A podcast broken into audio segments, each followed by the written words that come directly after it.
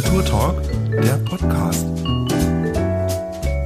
Herzlich willkommen zur sechsten Staffel des Kulturtalks im Union Square und wir haben auch diesmal keine Mühen und Kosten gescheut, herausragende Persönlichkeiten aus der Kunst- und Kulturszene begrüßen zu dürfen.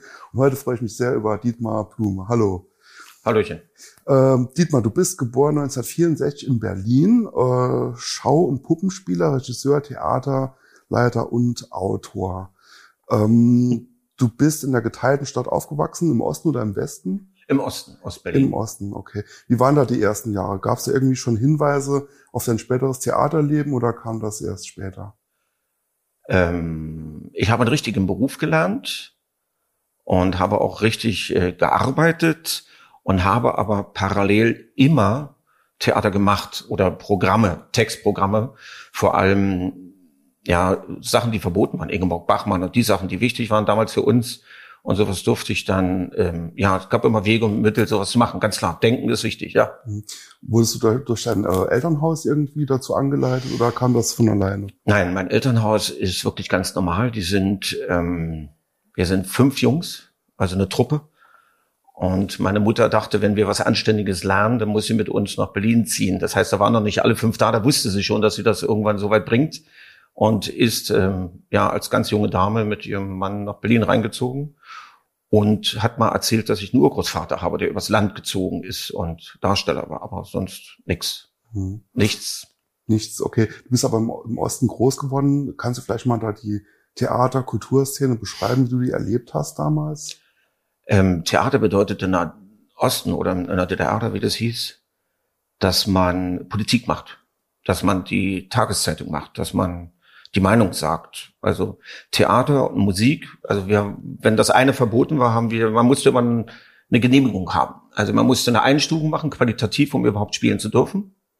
Und wenn man, also ich bin noch Saxophonist, und wenn man Saxophon, dann hat man eine Einstufung gemacht als Band mit Leuten oder alleine. Und darüber konnte man aber auch Texte und Theater spielen. Und wenn die, äh, sagen wir mal, entzogen wurde, weil man irgendwas falsch gemacht hat, dann konnte man über das Theater, weil es ganz andere Leute waren, das war nicht miteinander verbunden, Theater spielen und auch Musik machen. Das heißt, wir haben das immer alles jongliert. Das ging viele, viele Jahre gut. Also ganz zum Schluss war es Knirsch. Also die Wende kam wirklich nicht zu spät. Das war schon eine knappe Nummer. Bist du immer mal in Schwierigkeiten geraten oder musst du aufpassen ja, mit den Stoffen? Ja, logisch. Also man hat schon mal Besuch gekriegt und musste schon mal irgendwo hin oder wurde mitgenommen und hat mal, aber ich habe nie länger wie 24 Stunden gesessen. Also, ja, also, man hatte mal Angst, ne, dass man mal prügelt und so, die waren schon und Kreuzverhöre und das war schon schwierig, aber ich sage, das Wichtigste damals war ja nicht äh, das Leben zu verlieren, sondern nicht zu leben.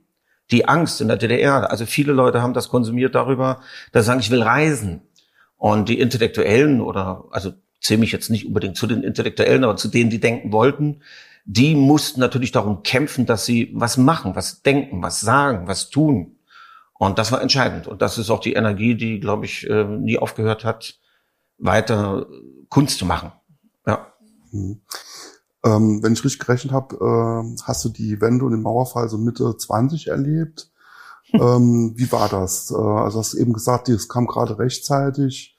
Wie hast du das erlebt? Das war unglaublich. Das ist ja natürlich, also das Entscheidende war, dass das auf war, dass alles möglich war, dass die völlig verunsichert waren. Im Osten ging gar nichts mehr. Also ich glaube nicht mal mehr die Polizei hat funktioniert, auch das, das nächste halbe Jahr nicht, weil die überhaupt nicht mehr wussten, was sie dürfen oder nicht. Heute weiß der Polizist zum Beispiel, er darf gar nichts. Aber damals äh, war das alles weg, die hatten keine Orientierung mehr. Und das, äh, was wirklich interessant war, ist das, was dann kam, sofort. Es sind über Nachts Clubs entstanden, Kneipen entstanden, wir haben improvisiert, wir haben Theater gespielt, wir haben Live-Musik, wir haben nur noch gefeiert und Kultur gemacht. Ich habe dann auch gleich studieren dürfen, weil vorher durfte ich nicht studieren. An der Schauspielschule Ernst Busch, also Hochschule, Diplom machen. Und äh, wir, wir, wir waren immer müde. Aber es war einfach diese Jahre bis, sagen wir mal, 95, 98, das kann sich kein Mensch vorstellen, was, äh, was da abging in Berlin. Das ist wirklich jeder Keller, jedes Haus, jeder auf der Straße, egal wo, es wurde immer es waren immer Projekte am Gange, wo man angerufen oder kam jemand sagt, Blume, du musst, kannst du nicht, wir haben Filme gedreht, wir, wir haben alles gemacht. Und das war eine sehr produktive, interessante Zeit. Und parallel dazu haben wir trainiert, Akrobatik, Sprache, äh, an der Uni eben. Ne? Mhm. Das war schön. Ähm, Also du hast dann quasi bis auf eine Kuriosität, auf die wir später noch zu sprechen kommen, dein Leben lang etwas mit Theater gemacht, äh, paar Stationen Diplom Puppenspieler, äh, das Jugendtheater in Berlin geleitet, das Ostend-Theater in Berlin gegründet und geleitet und vieles mehr. Kann man sagen, sehe ich das richtig oder vielleicht liege ich auch falsch, dass das Pendel immer mehr in Richtung Regie, Leitung, Inszenierung ausschlug oder, oder auch war das gleichwertig mit dem Schauspiel? Also man muss sagen, dass ähm, man muss sich ja erstmal an dieses neue Leben gewöhnen. Das war, ging erstmal von der Freiheit alles sehr schnell. Aber man muss andere Sachen bringen. Und andere Leute müssen manchmal gar nichts bringen. Also wir, wir haben, ich hatte, eigentlich habe ich am Staatstheater Dresden gearbeitet unter Hasko Weber und wir haben dort ähm, tolle Projekte inszeniert und produziert. Da habe ich Geld verdient. Und die sagten irgendwann, Blume, du hast so viel Künstler um dich, du musst ein eigenes Theater gründen. Und da ich ja immer von Berlin nach Dresden gependelt bin, also ich bin manchmal am Tag dreimal hin und her gefahren, wegen den Proben oder so, habe ich ein eigenes Theater ähm, gegründet in Berlin, habe ein Objekt gesucht und das war witzigerweise die erste Kirche in Deutschland, die als Theater umgewandelt wurde. Habe auch Leute begeistern können von der Stadt. Also wir wurden für zwei Millionen wurde das ganze Objekt äh, restauriert. Und wir haben angefangen mit 85 Künstlern, also Spieler, Musiker, Ausstatter, die dort rumorten wie die Wahnsinnigen. Und ähm, interessant war es, dass das Richtung, sagen wir mal, das war im Jahre, weiß ich, nach den 90ern war es einfach so, dass du Spieler engagierst, das sind freie Spieler, die haben in einer freien Schule ein Diplom oder einen Abschluss gemacht, ähm, Schauspieler. Und wenn die dann aber einen Dreh in Babelsberg in Aussicht hatten, dann sind die nicht zur Vorstellung gekommen. Das heißt, wir mussten dann irgendwann mal Vorstellungen absagen, weil die Leute dachten, dass sie jetzt ganz große Karriere machten, was natürlich nicht passiert ist, habe keinen davon kennengelernt. Ähm, und dadurch haben die dann äh, wirklich die Ehre, die man hat als Spieler, also eine Vorstellung absagen, ist das Schlimmste, was es gibt. Ein Spieler arbeitet Wochen darauf hin, dass er auf die Bühne geht. Und wenn er dann äh, die normalen Vorstellungs, äh, den normalen Vorstellungsbetrieb erlebt, heißt das, man bereitet sich wirklich auf eine Vorstellung vor. Und wenn eine Vorstellung abgesagt wird, ist das wie ein Cut. Und das ist äh, schlimm. Und wenn ähm, Spieler äh, damit spielen, also für mehr oder weniger Geld, wegen 50 oder 100 Euro mehr oder weniger, eine Vorstellung absagen, das hat mich dann wirklich schockiert. Und das war aber der Alltag mittlerweile. ist nicht jeden Tag passiert, mhm. aber wenn wir, sagen wir mal, wir haben im Jahr dort zwölf, 14 Inszenierungen gemacht und da waren zwei Inszenierungen, wo solche Spieler drinne waren. Da war das eine Katastrophe. Das war, also, und damit starb Berlin die Freiheit. Damit starb Berlin die Kunst auch, ne? Ein bisschen, Stück für Stück. Mhm. Okay, und ähm, ich habe es eben schon angedeutet, also eine Kuriosität in deinem Lebenslauf gab es, du bist gelernter Schiffbauer. Wie wird man mitten in Berlin Schiffbauer? Ah, das, man gibt so, äh, der bedeutendsten Yachtwerfen ist in Berlin, ja. in Köpenick, ganz klar. Und ähm, das ist eine Leidenschaft. Also ich habe heute immer noch ein selbstgebautes Schiff. Also ich habe den Körper irgendwo ausgebuddelt, der ist 15 Meter lang, habe das über Holland, Belgien, dann nach Frankreich gefahren. Das liegt jetzt in Frankreich auf dem Fluss und es ist wie ein Hausboot, man kann Amas setzen, dann hat man Wikingersegel, das ist aus Esche, das ist Holz, wie ein Piratenschiff. Und die Leute rennen mit der Kamera und Steg manchmal und fallen ins Wasser, weil es wirklich sehr theatralisch oder schön aussieht und es ist sehr bequem und deswegen bin ich Schiffbauer geworden. Und Theater war ein Muss, das ging nicht anders. Ich musste mich nur entscheiden, ob ich jetzt Musiker werde mit dem Saxophon oder ob ich Theater werde. Und da habe ich mich dann für das Theater entschieden. Mhm. Also ja doch ein, ein, sehr seltener Beruf Schiffbauer, also da diese Karriere stand nicht zur Debatte. Das ist, also ich habe später noch mal einen ganz großen Regisseur getroffen, den Hasko, der war auch Schiffbauer, also alles okay. Ja, okay, also ist Standard. Das ist, aber die, die Freude zum Material und der Umgang mit Material, das hat auch wieder was mit dem Puppenspiel zu tun. Ich habe also eine Ausspiel Ausbildung an der Schauspielhochschule als Schauspieler und ich habe die Spezialrichtung, was zeitlich dann sehr stressig war als Puppenspieler, obwohl ich nie Puppen gespielt habe in dem Studium, habe ich aber diese, dieses, man geht anders mit einem Stuhl um wie ein normaler Schauspieler. Also wenn ich mich hinsetze, ist das was anderes, als wenn sich ein Schauspieler hinsetzt. Das äh, sieht man dann, wenn man es auf dem Film sieht. Ja. Und ja, und da bin ich nicht traurig drüber. Okay, kannst du es mal erläutern? Also wie kann man das vorstellen? Ähm, Material hat eine Seele, egal was sie anfassen, was sie tun, was sie machen, äh, wie Essen oder spezielle Getränke wie Whisky oder Wein, das hat alles eine Seele, das hat alles eine Ausstrahlung, was was mit ihnen macht. Das heißt, ich behaupte, wenn sie äh, ein gutes Getränk trinken, dass sie da was erleben. Und wenn sie sich hinsetzen, sich einfach hinsetzen, setzen sich einfach nur hin. Aber wenn sie das genießen, sich hinzusetzen, dann ist das was anderes. Oder wenn sie es nicht genießen, dann hat es einen Ausdruck. Das heißt, es gibt Improvisationsstudien, wo wir gesagt haben, okay, wie sitzt man, wie setzt man sich? Oder und wenn man dann versucht, sich hinzusetzen, man macht mittendrin einen Stopp, dann kann man wirklich gucken an den Leuten, an den Zuschauern, dass sie sagen, sitze jetzt langsam, sitze, also da baut man eine Spannung auf. Das sind so ganz kleine Schauspieltricks, die ganz witzig sind. Mhm. Stichwort Puppenspiel, äh, das fand ich auch interessant. Mhm. Was sind da die besonderen Herausforderungen? Das ist manchmal eine Herausforderung. Ja. Ähm, das letzte Stück, was ich gemacht habe, ich hatte Premiere jetzt auf der Freilichtbühne bei uns da in der Theaterschule. Und das ist der Hamlet, alleine. Hamlet. Zwölf Rollen. Der Schlusskampf mit einem toten Feuerkopfstab, also der Kopf, der Totenkopf, der brennt und mit dem wird gekämpft. Das, sonst könnte man alleine das Stück ja nicht spielen. Das ist der entscheidende Schluss, wo alle sterben. Und ähm, der Rest sind eben Masken, also keine richtigen Puppen, sondern Masken oder Figuren, die entstehen, wenn ich sie nehme. Aber die äh, Ophelia zum Beispiel hat ganz tollen Oberkörper, alles, da, wo der äh, Zuschauer mitguckt und genießt. Mhm. Das äh, ist die letzte Inszenierung, die ich mit Figuren gemacht habe, weil es manchmal auch schwierig ist, große Stücke wenn man sagt, man spielt das jetzt zu Fiat ne, und teilt sich die 16 Rollen, dann verzettelt sich das, dann hat es Ungleichgewichte. Und da ist es manchmal, wie bei dem Hamlet, gibt noch ein Stück, Richard den Dritten, konsequenter, dass man es alleine spielt.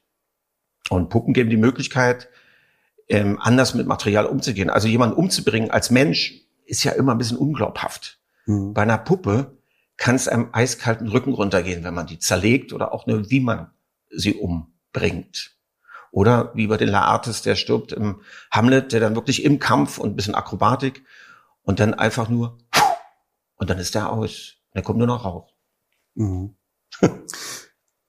Haben die Menschen heute im, Zeit, äh, im Zeitalter von Hollywood Special Effect Feuerwerken überhaupt noch ähm, eine ausreichend hohe Aufmerksamkeitsspanne oder oder äh, Toleranz für solche ähm, Darbietungen? Also ist das gucken sich die Leute das noch an? Ähm, oder ist das für die was, was völlig Neues, was überrascht? Wie wirst du das sehen?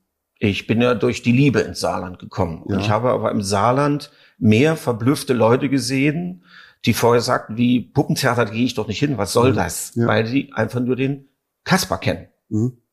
Und es gibt ähm, eine, in der DDR ist es eine ganz lange Kunstspanne, dass man Figuren spielt. Puppen, Skulpturen, Objekte, so bla bla. Das gibt's in Stuttgart auch, da gibt's eine Ausbildung, wo es sehr nur Objekte sind.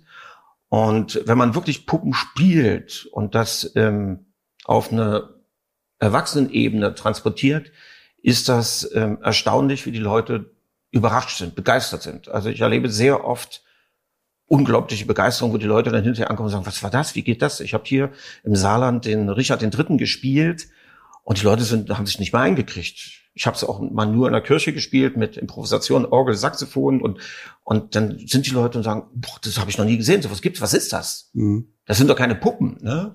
Also es sind Puppen. Mhm. Material. Material. Und das ist sehr, sehr positiv zu erleben, dass die Leute natürlich mehr als in einem artigen Schauspiel, wo die Leute über die Bühne gehen und miteinander reden, wo sie erleben, dass da was passiert, dass da was lebt, dass da ähm, Verwunderliches sich entwickelt, wo sich wirklich eine Szene über Objekte, über Gegenstände und Schauspieler entwickelt. Und das ist für die meisten Leute, also Enttäuschung habe ich leider noch nicht erlebt, glücklicherweise, sagen wir mal so, es kommt noch. Aber es überrascht, okay. Ja, es überrascht die Leute sehr. Mhm. Ähm, wir haben eben über die Liebe gesprochen. Du pendelst äh, zwischen Berlin, Saarbrücken und Neugasdorf, das ist eine sächsische Kleinstadt wo deine Frau äh, herkommt. Ähm, und dort habt ihr eine alte Scheune zu einem Theater umgebaut. Ähm, habt ihr diesen Umbau selbst vorgenommen? Was wurde dort realisiert? Und sind wir wieder beim Material. Ja, das ist eigentlich ähm, eine, eine Erfolgsstory, muss man mal sagen, erstaunlicherweise, weil der Erfolg überhaupt eine Frau zu finden, die man liebt, die wirklich faszinierend ist und das über so für mich schon äh, eigentlich eine kurz erlebte, aber eine lange Zeit. Das ist schon toll. Und wir haben ja auch äh, sogar Kinder und sowas bekommen. Ne? Das gibt's ja in dieser Welt. Und ähm, das Problem war, dass ich sagte, wenn ich diese Frau liebe und ich liebe die so, dann will ich in Berlin nicht drei Theater leiten und dort rund um die Uhr, sondern ich will das erleben. Und damit habe ich versucht, das Theater weiterzugeben. Das hat auch geklappt. Nicht ganz so in dem Niveau, egal. Und bin ins Saarland gegangen und hatte dann plötzlich das Problem, Moment, das Theater ist ja nicht da. Das war so ein kleines Problem, was ich gar nicht so richtig bedacht hatte, weil ich ähm, über diese, äh, das, wir kennen, kannten uns ja schon länger und wir hatten, waren dann auch schon verheiratet, wo wir in Saarland, also, aber das ging alles so schnell. Und dann stand ich da und hatte keine Bühne und habe dann hier mit einzelnen Leuten zusammen Theater gemacht. Das reichte mir aber nicht. Ich habe in Berlin viel, viel mehr produziert und hatte noch einen Motor, der anders lief. Und die in Berlin wollten auch weiter produzieren. Ich musste trotzdem weiter inszenieren. Wir haben auch für die an der Ostsee gespielt, für Freilichtbühnen oder Piratenstücke, so mit großer Akrobatik und bla bla. Und das musste ja irgendwie weitergehen. Und da brauchten wir eine Station, wo wir ähm, proben können, wo wir uns treffen. Weil in Berlin die Probenräume sehr schnell sehr teuer wurden. Eigene Theater war nicht mehr da. Und dann habe ich durch einen Zufall das die Mutter meiner Frau wollte ihr Geburtshaus zurückkaufen, habe ich gesagt, da ist eine Scheune dabei, jetzt kaufe ich. Und habe ich das zurück und habe nur die Scheune ausgebaut. Der Rest hat mich gar nicht interessiert und das ging dann alles ziemlich schnell. Und dann sagten die Leute ringsum, seid ihr verrückt? Ihr habt ein wunderschönes großes, ähm, also so ein richtig so ein Fachbauwerkhaus, so Umgebinde sagt man dort. Und wieso baut ihr denn diese alte Scheune aus, die ja fast zusammengefallen ist? Und da wollten die sehen, was wir machen, haben wir gespielt und seitdem hatten wir volle Vorstellung. Das heißt, ich kann dort unten produzieren, verdiene mein Geld im Osten, arbeite ehrenamtlich hier als äh, künstlerischer Leiter im Theater im Viertel, wo man dazu sagen muss, dass das Saarland das auch nicht so ehrt, Schauspieler zu sein in der freien Szene, wie ähm, Oberlausitz gehört zu Sachsen, die Sachsen. Dort unten produziere ich jedes Jahr, auch dieses Jahr, sehr interessante Projekte.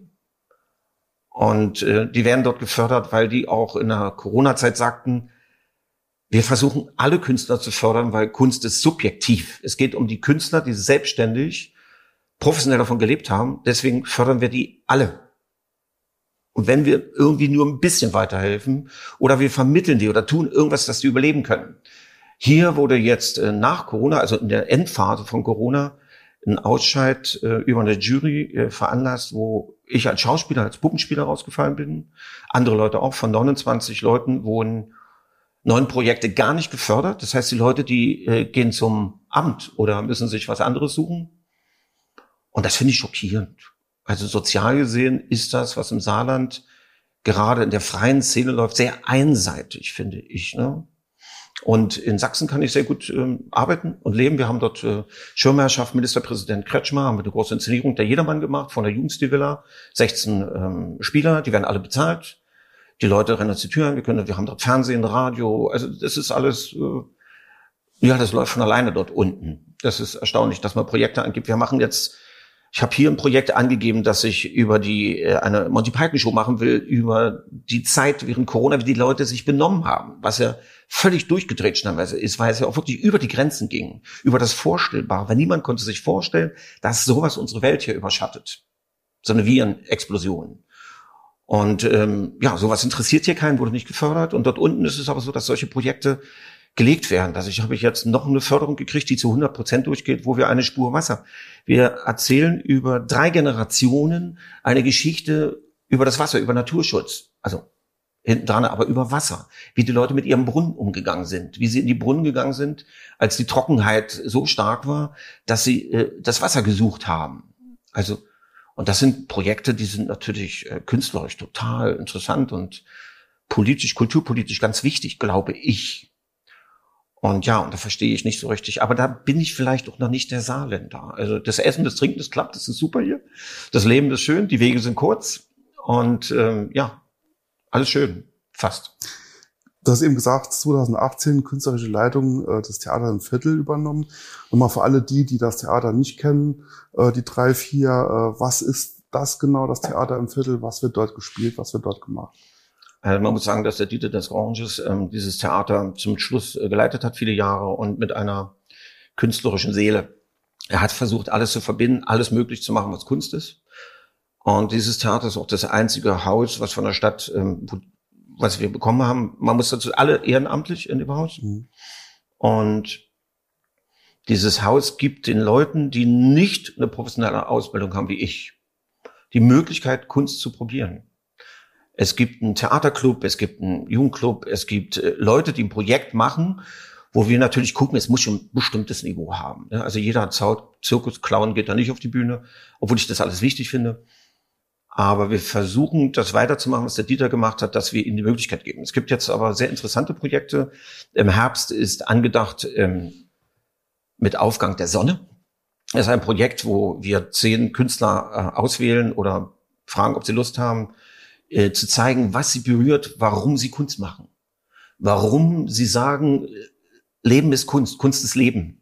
Warum gehe ich auf die Bühne? Und das mit ihrer Kunst, mit ihrer Art, ob es Tanz ist, ob es Musik ist, äh, Gesang ist, Texte sind, Schauspiel ist, Pantomime. Und damit gehen die auf die Bühne. Und dieses Programm soll sagen, wir leben auch während Corona und mit Corona, wir leben weiter. Wir gehen wieder auf die Bühne. Und das ist, glaube ich, auch ein gutes Projekt, wo wir hoffen, dass wir eine Grundförderung kriegen, dass wir den Künstlern wenigstens für ihre Auftritte ein bisschen Geld geben können. Mhm. Dann werden wir auch den ähm, Gastspieler wieder mit reinnehmen. Also es wird auch der, der Hamlet jetzt kommen. Und ähm, wir haben natürlich äh, andere Künstler, aber die freie Szene ist im Moment in Völkling unterwegs. Und die Planung, die ist so gerade ein bisschen schwammig, obwohl wir eigentlich den Herbstplan, der wird wahrscheinlich jetzt nächste Woche dann auch ins Netz kommen. Und da gibt es schon ein paar schöne Überraschungen. Also da haben wir schon ein paar tolle neue Leute und wir haben ja auch vom äh, Staatstheater jetzt die Frau Holle, die da gekommen ist und Leute, die jetzt plötzlich auch im Kleinen anderswo arbeiten möchten, sich selber suchen, finden mit Projekte, weil freie Szene heißt eigentlich experimentelles Theater. Wir experimentieren den Teppich für das Staatstheater. Mhm. In Berlin sind die zu mir gekommen, um ihre Ideen zu holen. Ja. Und im Saarland ist das stellenweise auch noch ein bisschen so. Das heißt also, es ist eine sehr wichtige Institution, wenn man sich dort ausprobieren kann. Ja. Aber mit, ähm, das habe ich eben so ein bisschen rausgehört, also es war nicht zu überhören, äh, mit der Unterstützung in Corona-Zeiten war er nicht zufrieden ähm, das TIFF hat doch überlebt. Ich habe auch überlebt. Ja. Und ich denke, verdammt nochmal, Deutschland hat so viel Glück gehabt. Wenn ich sowas sage, bin ich der Meinung, das ist kulturpolitisch wichtig, dass man sagt, es ist nicht alles in Ordnung. Hör zu. Aber es geht uns gut. Und wenn wir unsere Nachbarländer betrachten, also ich finde, es geht uns sehr gut. Mhm. Mehr würde ich dazu nicht sagen wollen. Ähm, du hast eben gesagt, du engagierst, auch, engagierst dich auch für Kinder- und Jugendtheater. Wie schaut's denn aus mit dem Nachwuchs in Deutschland? Ähm, also da kann ich natürlich nur zwei Parallelen ziehen. Also von dieser Kleinstadt dort unten, wo die Theaterscheune ist, da habe ich jedes Jahr ein Jugendtheater, weil ich dort wenig Leute finde, die das machen können. Hier in Saarbrücken macht Überzwerg äh, wunderbares äh, Theater, Bob Ziegenwald. Es ist wahnsinnig schade, dass dieser ganz tolle Mann jetzt ähm, geht, der auch mit uns immer wieder uns den Rücken stärkt, hilft und mit Draht und Tat und Ideen und Enthusiasmus. Ne? Also, aber ich glaube, dass wenn sowas wie das äh, TIF nicht mehr existiert, dann haben viele Jugendliche auch nicht mehr die Chance. Jugendlich ist man nicht nur mit 14. Jugendlich ist man auch mit 20, mit 22. Als Student, die spielen alle bei uns, ob das Musik ist oder Theater. Und die hätten sonst keine Bühne mehr. Weil wenn die freie Szene jetzt ähm, die einzige wäre, die jetzt eine große Bühne hat, die wollen professionell arbeiten. Nur professionell. Die wollen nur ihre Professionalität machen. Und ich bin auch ein Mitglied der freien Szene und so. Und, aber die anderen, die kippen weg. Und ansonsten ist es so, dass die meisten Jugendlichen wollen natürlich Stars werden. Ne? Also diese, ich kenne diese Shows nicht, aber meine Tochter hat heimlich sowas auch mal geguckt und ich habe sie nicht verboten, aber sie schämt sich davor von mir. Aber die hört es ja nicht, ne? Mhm. und ähm, das ist schon kitschig, was da läuft. Das ist schon übel, also würde ich persönlich sagen, weil ich habe mal über die Schulter geguckt, wo ich ja und und das wollen viele Jugendliche. Ganz schnell berühmt, große Geld. Aber ich habe bei uns Jugendtheater, das sind immer so 18 Leute in dem Dreh. Und wir haben aber auch Leute aus dem betreuten Wohnen, also sozial schwache Leute da drin. Das ist ganz wichtig, dass wir die mit Leuten, die ein normales Leben haben, verbinden, die eine heile Welt haben, eine Familie. Oder dass wir auch sagen, wir hatten Leute, die einfach das nicht auf die Reihe kriegen. Ne? Also nicht geistig behindert, aber die eben, das zu viel für die alles. Dass man, das hat auch was mit ähm, Pädagogik zu tun, mit Therapie zu tun, mit aufgenommen werden. Mit Theater ist eine Form, wo man sich ausdrückt, wo man sich kennenlernt, wo man seinen Körper kennenlernt, seine Sprache findet und kennenlernt, seine Energie sucht. Also ich bin jetzt kein Müsli, aber ich finde, dass das alles ganz wichtig ist. Also eine Präsenz. Und äh, diese Jugendlichen, die bei uns dort sind, das sind stellenweise Leute, die waren jetzt drei Jahre auch schon in Projekten mit drinne, die sind dann auch bei dem Jedermann, also drei Leute oder so auf die Bühne und haben eine Rolle gespielt, wo man sagt, pff, das sind doch Profis. Wie geht das? Weil die an sich glauben, weil die natürlich auch ein bisschen Ausbildung bekommen haben. Und ähm, das ist erstaunlich, wie die Leute darauf reagieren und wie es diesen Jugendlichen geht. Das heißt nicht, dass sie dann Schauspieler werden müssen. Aber die gehen ins Leben, in den Beruf, über eine andere Bewusstseinsschwelle. Und deshalb ist Jugendtheater ganz wichtig. Große Achtung an Bob. Mhm. Ähm, das haben wir eben schon von dem Freistil-Festival in Völkling gehört. Was sind jetzt die nächsten Projekte äh, von Dietmar Blume? Worauf dürfen wir uns freuen? Also wir haben heute Abend Premiere mit einem Ringenarztarm, mit einem mittlerweile Freund, das ist der Dietmar Oliver Kunster, ein wunderbarer Gitarrist, der alles spielen kann, was man ihm zeigt, der also keine Eigenkomposition macht, aber das äh, mit sich in die Welt bringt. Und wir haben morgen Abend eine Premiere mit Homeoffice, was wir aber durch diese ganze Corona-Sache jetzt inszeniert haben als Lesung. Das heißt, wir stehen mit Abstand auf der Bühne und machen mit sehr wenig Requisiten, spielen wir acht Rollen. Das ist die Eva Kammigen, eine ganz tolle Dame, die auch aus einer sehr guten Schule in Ostdeutschland kam, sehr gute Ausbildung hat und als Schauspielerin jetzt auch hier beim Fernsehen und so kommt. Und ja, und dann habe ich hier leider gar keine Projekte, weil ich keine Förderung habe. Und ich werde jetzt nur außerhalb produzieren. Also es gibt in Luxemburg noch ein sehr interessantes Projekt, äh, was äh, auch fast sicher ist. Äh, da geht es auch um Jugend, also ein Jugendprojekt, wo man Rotkäppchen für Jugendliche spielt. Und das soll ich inszenieren als Regisseur. Und ja, und dann gibt's bei mir in der Theatershow ne, eben noch zwei, drei Projekte. Mhm. Das wird zeitlich spannend. Also. Ich habe auf der Webseite des äh, Theaters im Viertel äh, noch ein Zitat von dir gefunden. Ich liebe das Leben im Saarland genauso wie die Vielfalt der Figuren von Shakespeare. Was hat das Saarland mit Shakespeare zu tun? Es hat die skurrilsten Figuren. Ich finde, dass ähm, Fellini wäre glücklich hier. so, man findet hier alles. Und die Leute leben ja. Also das, äh, ich, es gibt Leute, die brauchen keine Kunst zum Leben. Das kann ich zwar nicht verstehen, aber akzeptieren. Und im Saarland steht das Leben ganz weit oben. Das liegt sicher an den mediterranen Gästen, die nebenan wohnen. Und ähm, ja, ein Saarländer, der nicht äh, genüsslich essen, trinken und leben kann, und das ist toll. Und die Lebenswerte sind hier höher wie in Berlin. Also ich kann mit meiner Familie in Berlin nicht so leben wie hier. Mhm. Also nicht so qualitativ hoch wenig kurze Fahrtwege, trotz Hochwasser, egal was hier läuft, man kommt immer schnell an und man kann, ähm, ja, bis auf die Kultur, das ist manchmal ein bisschen schwach, finde ich persönlich. Mir gefällt auch nicht alles, was Staatstheater macht und muss mir aber auch nicht. Also, die sollen sich da mal ruhig ausbaden. Mhm. Okay. Ähm, es ist bei uns große Tradition, dass jeder Gast etwas mitbringt, ähm, ein Gegenstand, der ihm etwas bedeutet, der ihn inspiriert. ähm, was hast du uns mitgebracht? Ich habe hier einen Hut dieser Hut ist ähm, von einem Stück, was ich vor über 20 Jahren gespielt habe. Und das ist der Meister Margarita von Bulgakov. Und da habe ich den Teufel gespielt. Und dieser Teufel war eine der Figuren, ähm, die so nah am Leben sind, ähm, dass man sagt, in jedem von uns ist ein Teufel. Wenn man es gut macht, dann sollte man das ausleben. Und ich habe mir diesen Hut zum Schluss erbeten. Ich wollte ihn gern der hat eine Seele, das ist ähm, ein Stück Teufel, das sieht man nicht, ne? Aber ähm, der Teufel ist nicht nur allglatt, der ist auch nicht nur jemand, der draufhaut oder jemand den Hals umdreht, sondern der Teufel ist der, der möglich macht, dass wir Lücken finden, die uns interessieren, dass wir Sachen verbinden, die nicht zusammengehören, ja und so weiter. Da könnte ich jetzt einen Monolog halten, der mhm. hat kein Ende. Das ist mein Lebehut aus Meister und Margarita. Gut, ähm, alles, was entsteht, ist wert, dass es zugrunde geht.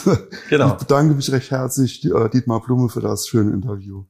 Taten oder Worte, auf die keine Taten folgen, sind unbedeutend. Shakespeare. Danke. Tschüss. Danke. Das war der Kulturtalk. Diese Folge gibt es auch zum Ansehen auf YouTube. Wir hören uns nächsten Mittwoch wieder zu einer neuen Folge.